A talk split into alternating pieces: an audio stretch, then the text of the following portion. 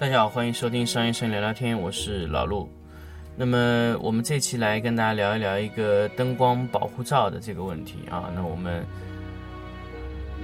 以前一直有说过这个灯头保护罩的事情，但其实这个灯头保护罩啊是一个非常玄幻、非常有趣的一个产品。呃，因为最近金贝呃跟我有联系，说做这个灯头保护罩这个。一些小的一些环节上的问题，那么我刚刚好发现，其实我们很多情况下，在灯头保护罩的这个环节上，我们其实很多情况下是没有做的特别好的。那我们就来跟大家在这期节目里面聊一聊灯头保护罩的事情。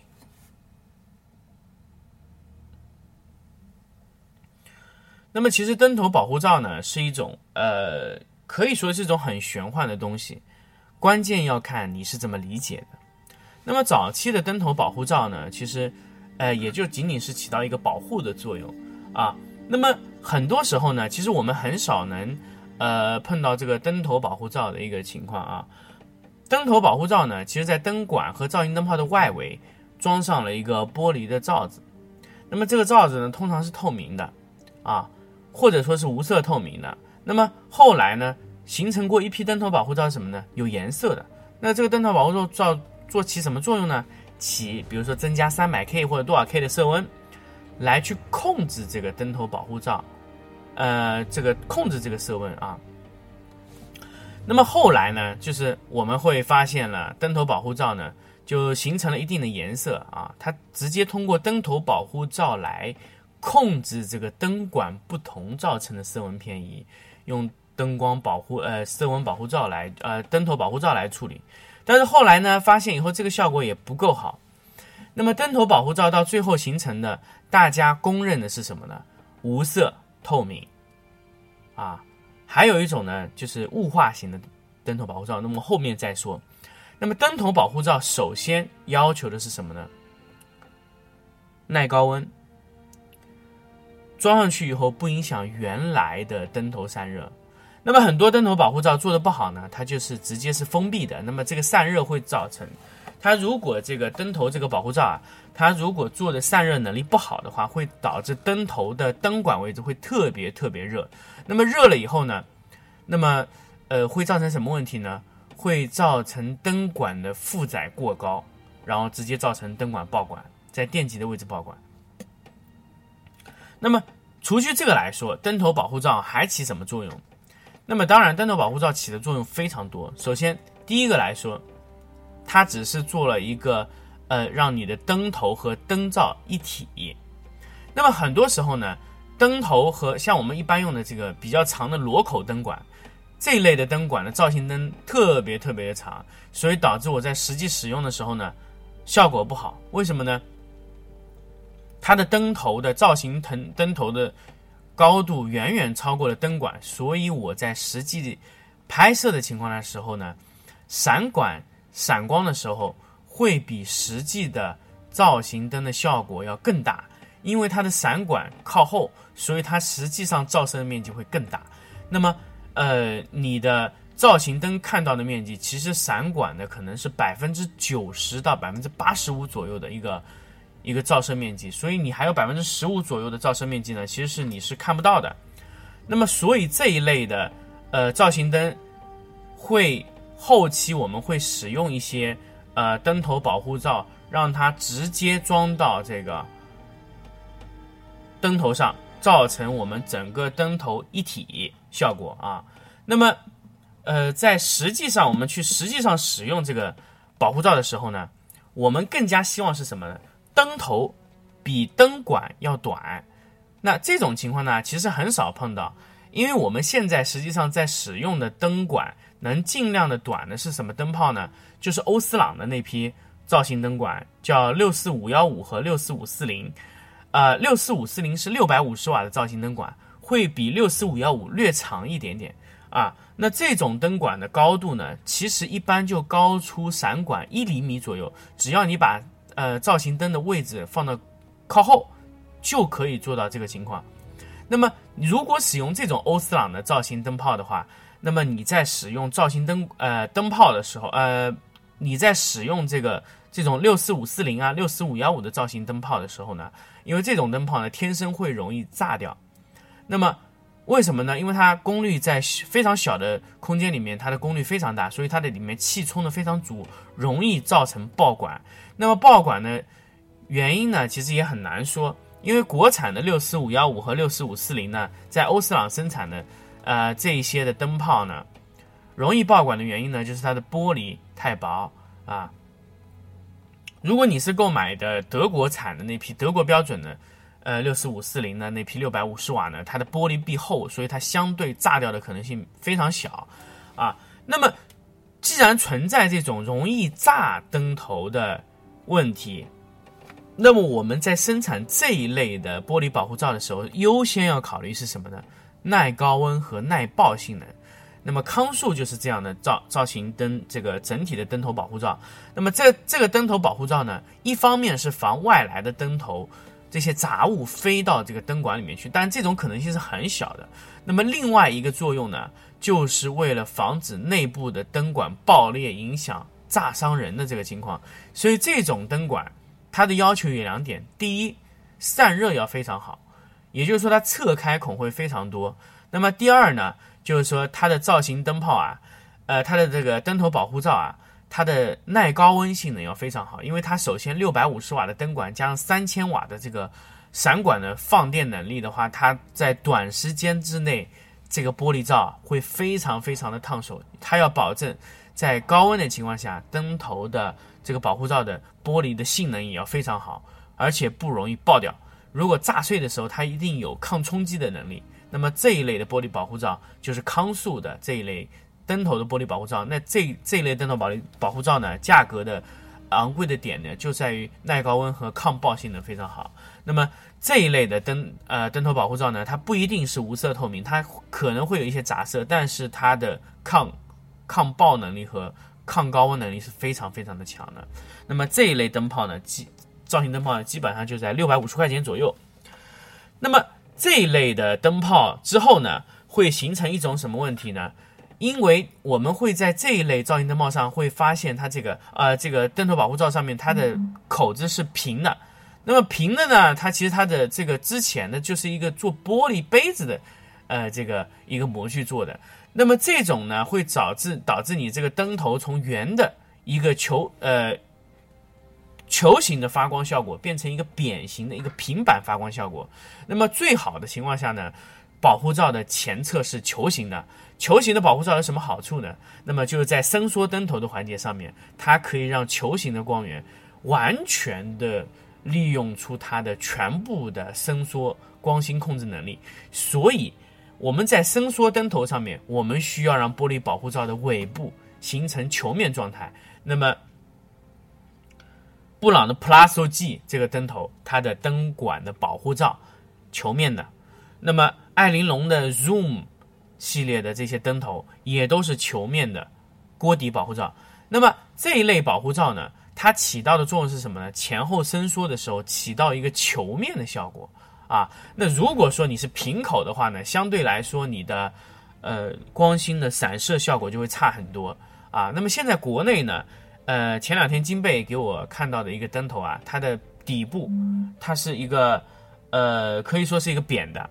那么我跟他说了，我说你最好这个尾子是做成圆形的，圆形的这个球面型的这个灯头保护罩呢，可以让你的散射效果最强。因为扁形的这个罩子啊，会有一个很大问题。那么扁的，它的散射能力在头上就不是规则的，所以你在移动灯头的时候，效果就会相对差一些。最好是把你的灯头保护罩做成球面的，整个底部是弧形的，一个半球形的这个情况是最好的、最优秀的。那么再回过来说什么呢？造型灯的事情。那么现在的这个造型灯啊，已经做成 LED 了，LED 的造型灯已经远远小于，呃后后方后于这个造型灯管。那么也就是说呢，其实我在看到的实际的效果会比它更大啊。那么也就是说，我在实际的照射面积的情况下呢，就是我在肉眼看到的照射面积看到的情况下，由于灯管靠前，所以我眼睛看到的效果，闪管不一定闪得到。这是已经反过来了，因为它的照明灯在太后面了啊。那么 LED 的好处呢，就是我可以随意做我的灯头的形状，因为我的灯管不会影响到我的整个造型炮的情况啊。那么球面说完以后呢，我要再说一个金杯当时跟我发现的一个问题啊。我说你的这个它的不光是球面的问题，它在灯头保护罩的前侧居然在中呃中心的位置还开了一个孔，那么这个孔的开的问题会非常大。他说是散热啊，对。但是这个散热的话，我觉得可以把散热的对流孔全部留在侧面。那么侧面的散热孔呢，其实完全不影响中间开通孔。中间的呃玻璃保护罩如果在中间造成通孔，会造成一部分的光线穿过这个玻璃保护罩，没有完全的均匀散射出去，导致光线的光芯效果还是非常明显。所以我建议在玻璃保护罩的最后方，就是朝向。灯管出去的方向必须要完全封闭。你可以把散热孔开在侧面，但是绝对不能在出光的位置有孔。那么这个是可能在国内的一些玻璃保护罩的这个环节上还需要再去处理的。第二个，呃，雾化罩，当然一直说了雾化罩，雾化罩效果是什么呢？雾化罩的效果其实就是让光线的散射效果更弱一点。那么，呃啊。啊，散射效果更强一些啊，那也就是说光芯的效果越弱。那么雾化罩是不是所有灯头都需要雾化罩呢？现在其实我们已经进入了一个误区，以为有雾化罩的灯就是最好的。那么包括现在像斯诺有雾化罩、雾化片啊，那么宝富图的全系都是平头灯，都是雾化片出去的。那么包括现在的 AD 六百系列、AD 六百 Pro、AD 四百 Pro 都是雾化片。包括 P3 Pro 的也是雾化片。那么我一直说的，如果你是雾化片，你是平头灯，或者说你是任何情况，你雾化片对它一定有好处，因为它热点效应会小很多。但是我要跟大家强调的是，如果你是变焦灯头的话，雾化片会造成很多问题。雾化片会导致你侧面和正面的光线的效果不一样，导致你整个散射控制起来会非常非常大的问题。所以，呃，你们实际在用这个。呃，灯头保护罩，如果你是伸缩灯头的话，尽量用透明的伸缩保护罩。这个我是一直和金贝强调，我说你如果你要做伸缩灯头，一定要用透明保护罩，这样的伸缩效果会强很多。或者说，你建议用户不要装保护罩，直接来。但是这样的控制效果呢又很弱，所以我建议，呃，金贝在最后 P 三如果说发布的时候，尽量配备一个透明保护罩。一个雾化保护罩，那么雾化保护罩你可以选配，但是必须要让你的用户有选配雾化的可能性。那么布朗的 Plus 系列，它就是选配原配是一个透明的，那么可以选配雾化，雾化是装在透明之外的一个保护罩。也就是说，你在控制焦点、控制这个呃光点位置的时候，控制完以后，你还能去通过一定的手段去把它的光芯再柔化一下。那么这个就是雾化罩的。效果，那么现在如果你全部要做雾化罩，我现在要跟大家说，如果你是光芯，如果你的散管啊是呃伸缩的，你如果要做雾化，我建议你全罩子做雾化，而不是做头上，而且你的头上是要球面的，或者你全部不雾化。但是我建议大家是用全部雾化的灯罩，因为全雾化的灯罩在伸缩镜头上的效果是非常不明显的。啊，所以这个可以是未来这个在他们在伸做伸缩灯头上考虑这个玻璃保护罩上面呢需要考虑的一个点。那么中央不开孔，这是一个最基本的一个呃制造的要求啊。那么这个难度其实也很高，所以我们在后期的实际的这个操作的环节中一定要注意这一块环节。好，关于这个玻璃保护罩的这个事情啊，灯头保护罩的事情啊，就聊到这里。但是其实聊的内容非常多，大家也可以继继继续去去去想一想。那么灯头保护罩在其他的环节上还能做到什么？因为老陆从整一期节目去聊了这么多的灯头保护罩这一个细节这一个附件上聊了这么多，就是跟大家想去聊一聊。现在其实大家非常多的关心的什么呢？雾化片，什么雾化罩，这个都不重要啊，这雾化灯头保护罩这都不重要。如果你的灯头是伸缩型的，那么最好不要雾化。如果你灯头不伸缩，雾化对你的光芯控制能力会很好。但是你如果说你这个灯头你需要得到一个非常强烈的照影效果，不要装。所以像 AD 六百 Pro 或者 AD 四百 Pro 把灯头的雾化片直接装在灯头上，有没有问题？我觉得是有很大问题的。这个保护罩必须能拆卸啊，要不然你这个雾化片就不要安在那个上面，是有非常大的问题的啊。那么今天就跟大家聊到这里，我们后期。再来聊一聊其他事情啊，因为 P3 Pro 现在已经发布了，那么大家也可以看到 P3 Pro 的一个消息啊，我们下期就跟大家来聊一聊 P3 Pro，因为我也没有收到 P3 Pro 的样品，呃，P3 去年的这个样品呢，我是收到完全评测过，那么 P3 Pro 呢，现在也只属于呃数据状态，没有看到过失误，所以我们也没有办法评测说它这个灯现在的情况，但是我们可以跟大家去实际上去聊一聊这个灯的事情。那么再回过来再说什么呢？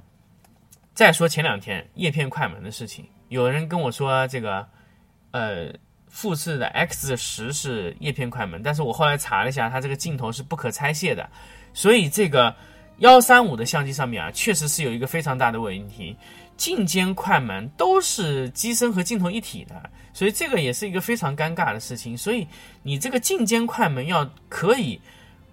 更换镜头的呢，还真的只有幺二零的相机可以做到。那么镜间快门的优势呢，其实也不用再说了。那么叶片快门那期节目呢，跟大家聊了非常多。那么也就是跟大家聊一聊，如果你真的现在这会儿你要去用叶片快门，你在幺三五上有选择什么呢？叉十，富士叉十。其他的呢，就是呃，这这这句话呢，就是。关于上一期就是别人给我回复的这个消息啊，我们来跟大家去说一说这个事情啊。因为叉十这个相机我确实也不太了解，我第一次发现原来幺三五相机里面居然还有镜间快门的。那么以前徕卡和以前非常老的相机是有镜间快门，但是最近我发现有镜间快门的好像就是 X 十，其他我是没有发现啊。